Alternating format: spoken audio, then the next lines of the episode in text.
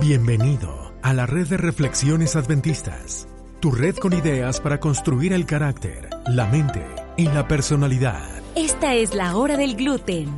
Y para compartir ideas ridículamente serias, se quedan con ustedes Dr. Dancy y Dr. Nard.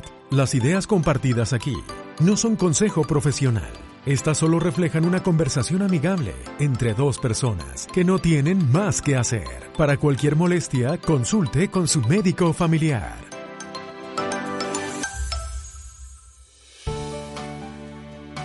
Hola familia de la hora del gluten, les deseamos una semana muy bendecida. Hoy el doctor Nart y yo hablaremos de los campamentos, las aventuras, quizá también las rebeldías. Esperemos que disfruten este episodio, pero también queremos mandarle un saludo muy especial a la maestra y psicóloga Aline Mariana. Aline con doble N. No se pierde ningún episodio de la hora del gluten y ha sido oficialmente nombrada como una de nuestras glutenarias número uno. Aline, esperamos que este gluten sea de tu agrado. Ya estoy grabando. Ya. Grabando, grabando, por grabando. Un, dos, lo tres. Tengo todo puesto. ¿Cómo es Oye, bien, no? La semana pasada hablamos de lo que era. O de, de cosas Ajá. ¿de qué este, diferentes. Hablamos de campamentos. Y yo te dije, oye, coméntame la semana que viene de una cosa que hayas hecho que fue, que dices ahora ya en tu, este, en tu posición de anciano, En, tu- doctor. en mi vejez dices, no lo vuelvo a hacer. en tu vejez dices, ya no, nunca más. o dices, oye, fue Bueno. interesante, fue divertido a la vez, pero ¿qué es lo que era, no? En un campamento de la Mira. iglesia. Totalmente. ¿Qué fue? Yo ¿Lo pensaste? Lo pensé, lo pensé y, y dije, mira, he hecho, he hecho de todo, pero yo creo que, tipo tú, yo, yo me portaba bien, yo no, yo no era, yo no hacía lo que eres ni nada. Oye, pero Ajá. lo que sí nos pasaba, ¿Qué? yo no sé, capaz, capaz, capaz lo escucha gente que, estoy seguro que lo escucha gente que iba para los mismos campamentos. Ajá. Eh, y ahorita, y ahorita de, de, ¿sabes? En el área eh, de salud, yo digo. ¿qué estábamos pensando nosotros? Hacíamos unos campamentos, oye, y si lo están escuchando, este, estoy seguro que en tu caso es parecido, estamos tan agradecidos que haya gente que haya dedicado su vida, su tiempo para, para ayudarnos a ir a campamentos, eso, eso toma mucho esfuerzo. Absolutamente. Nos llevaban a una isla, Ok. a una isla que tenías que ir en barco, Oh, wow. este eh, y todo el equipo de acampar, la comida, las ollas, el agua, todo tenía que estar en los barcos. Eh, le llamamos peñeros, barcos chiquitos. ujú, Íbamos a esta isla a acampar, perfecto, pero entonces cuando te toca ir al baño, eh, lo que había era, creo que o abres el hueco en la arena y, y te haces el, el- tu propio baño, Sí. o, oye, pero había uno que se llamaba el caracol. Entonces tú ibas al caracol. Eso me suena a Qué película de. Silvestre Stallone. ¿Qué es eso? Qué broma tan horrible. Mira, el caracol era la experiencia de, de- de pulitura de carácter más ávida que he visto en mi vida. Por eso es que ¿Qué estoy en la es iglesia hoy en día, porque oye, era, una, era un caracol, un caracol como de concreto, entonces como una espiral más o menos. Tú, tú, Ok. tú entras para que no hubiera puerta. Tú entras y lo que es un hueco en el piso muy, muy profundo, que tiene dos tablitas, tú te paras en las tablitas, te agachas y haces lo que tienes que hacer, pues. Ajá. Oye, pero era horrible porque cada vez que te agachas, había, no te, no te miento, eran como, no sé, 200 cucarachas. Yo no sé si cucarachas. Ay, pensé que me ibas a decir moscas, sí, cucarachas, sí. No, no, no, bueno, mosca también, pero 200 cucarachas corriendo por todas partes en la pared, olía terrible. Cada vez que íbamos a la isla esa a acampar, mira, la gente lo que hacía es que se, te bloqueas. O sea, tú dices, no, no, cierra el grifo y aquí, aquí no sale nada. Te Oye, pero un qué un jugo de guayaba. Como... ¿Sabes la guayaba? La guayaba te bloquea. ¿Sabes qué es una guayaba? un Te guava. bloquea, en serio. Te Interesante. bloquea. te bloquea. Bueno, bueno, aquí no, no sé, no sé la técnica, lo importante que es, Es el- psicológico, el psicosomático. poder de la mente. El poder de la mente es Totalmente, importante. porque no quieres ir y tu cuerpo se cierra completamente. Y pasamos como tres días y No. eran campamentos de como siete. Oye, Como pero es día la peligroso. estaba- Es peligroso. Y Se te puede hacer un compaction. la cabeza Ujú. hasta que entregabas tu ser y decías, no más, voy a, voy a entregarme, voy, me rindo completamente y, y vas y te entregas. Ahora, Ajá. nunca has estado tan feliz como cuando estás tres días trancado y lo abres y tú dices, oh, demasiado bien. Eh, Déjate venir. Completamente por las nubes. Y tú lo veías en la cara, los que estaban tristes y cansados y agotados, iban, se salían y estaban contentísimos. Oye, pero, ¿qué, qué, qué hici- qué qué hiciste tú? Lo mío era puro trancar ahí y de trancarme. ¿Qué hiciste tú en tu campamento? Ya me recordaste historias igual semejantes, semejante principio, donde igual yo traumado de que no quería hacer, en esos campamentos de supervivencia, o sea, yo Sí, que son terribles. sí. crecí en los conquistadores, aventureros conquistadores, Ajá. este, y para los que no saben qué son, haz de cuenta tipo Boy Scouts, tipo, Boy este, Scouts, exacto. eso creo que es lo más conocido en todo el mundo, este, y que la, que la iglesia adventista tiene, se llaman conquistadores o bra- bravadores, creo que le llaman en Brasil, algo así. Ah, sí. Eh, desbravadores, creo que es. Bueno, el caso es que ahí estaba yo, pero tuve años de rebeldía, you know, y ya por ahí de los 15, 16, yo ya no era parte de ningún club. Full de hormonas. De full de Ujú. hormonas, full de Claro, claro. narcisismo, de irme al gym, eh, lo que sea. Este, y, y ya no iba yo a ningún, a ningún lugar. Y entonces en ese tiempo estaba yo, tenía yo, mis mejores amigos era mi primo, que vive allá en Loma Linda, tú lo conoces. Eh, Sí, sí. Y el doctor Miguel, Miguel, si estás oyendo esto, qué campamentos nos echábamos, ¿verdad? Y, y mi amigo Julio. Mi amigo Julio, Julio, espero que estés oyendo esto. Te voy a mandar este link para que te recuerdes. Julio es un brasileño. Y Ah, wow, este. Y otro amigo que tenía también que se llama David, espero que también lo esté oyendo. Pero Julio y Miguel se fueron, se fueron a, a vivir a, a Montemorelos en los años de prepa Ok. de bachillerato. El caso es que llegaron y hubo un campamento que yo ya ni estaba eh, inmiscuido en eso, pero llegaron y no sé cómo, ya ves la iglesia cómo es, se sabe de todo, de no, que hay un campamento, y yo, ah, sí, ah, bueno. Yo ni en mi mente que iba a ir, pero estos dos llegaron de diciembre y dicen, no, que vámonos al campamento. Y yo de que, oye, pero, ¿cómo que vámonos al campamento? No somos parte de ningún club, y ya eso ya, ya murió por la patria.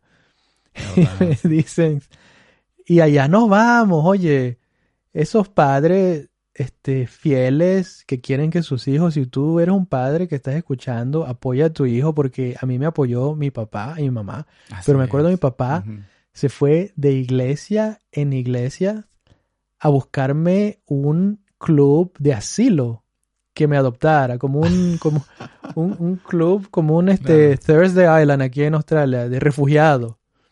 Sí, sí. Y, me, y, y, y luego cuando ya aceptó, mi papá era, era este profesor de una universidad, encontró un club donde una de sus exalumnas era la directora. Y de que, ay, sí, profesor, ¿cómo no? Etcétera, etcétera. La maestra, este, Tila. Maestra Tila, si lo está escuchando, igual saludo. Gracias por recibirnos.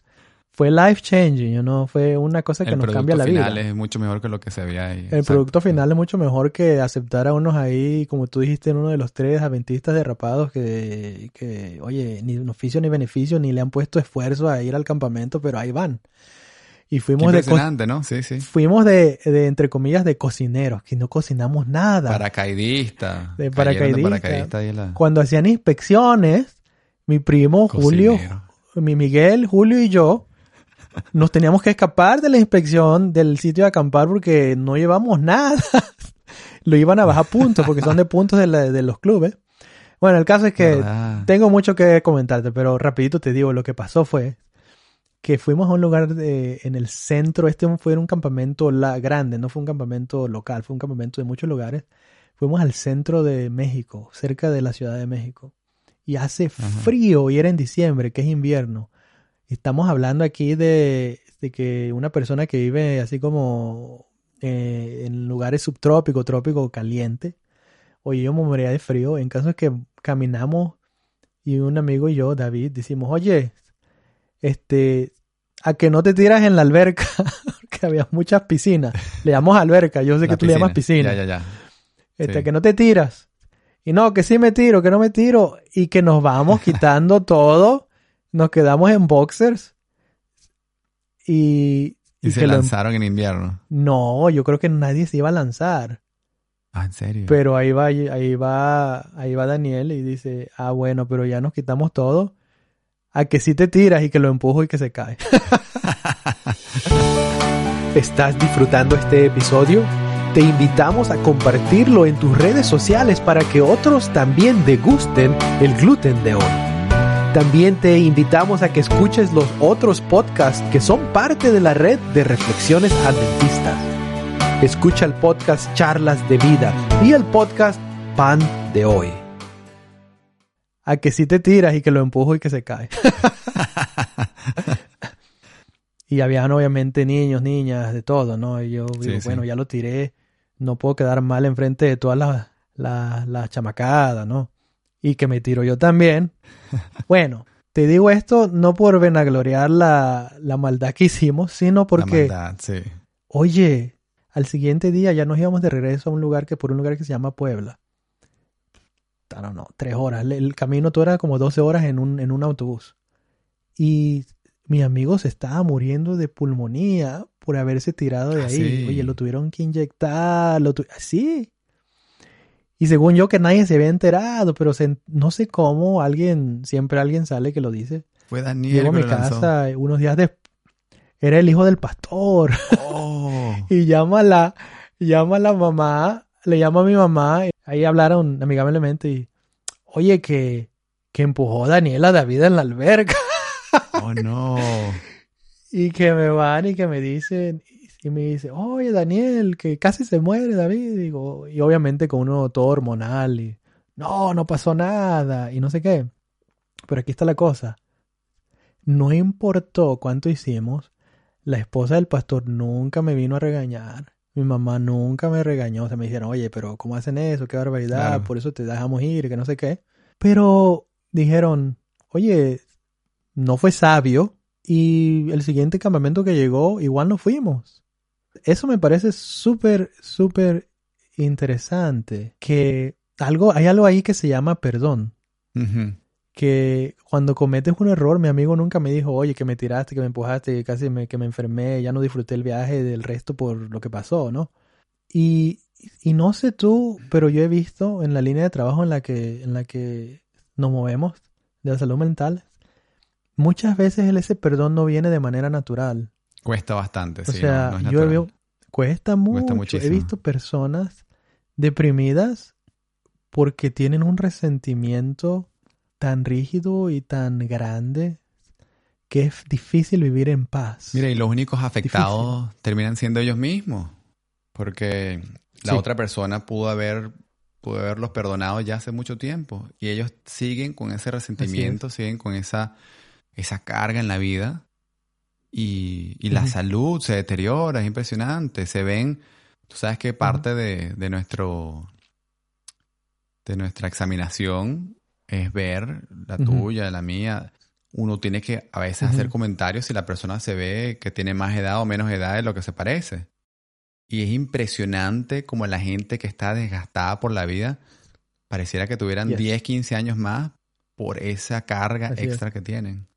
Te carcome, es, un, una, una enfermedad grandísima. No es saludable. Sí. No es saludable biológicamente, Así es. socialmente, emocionalmente.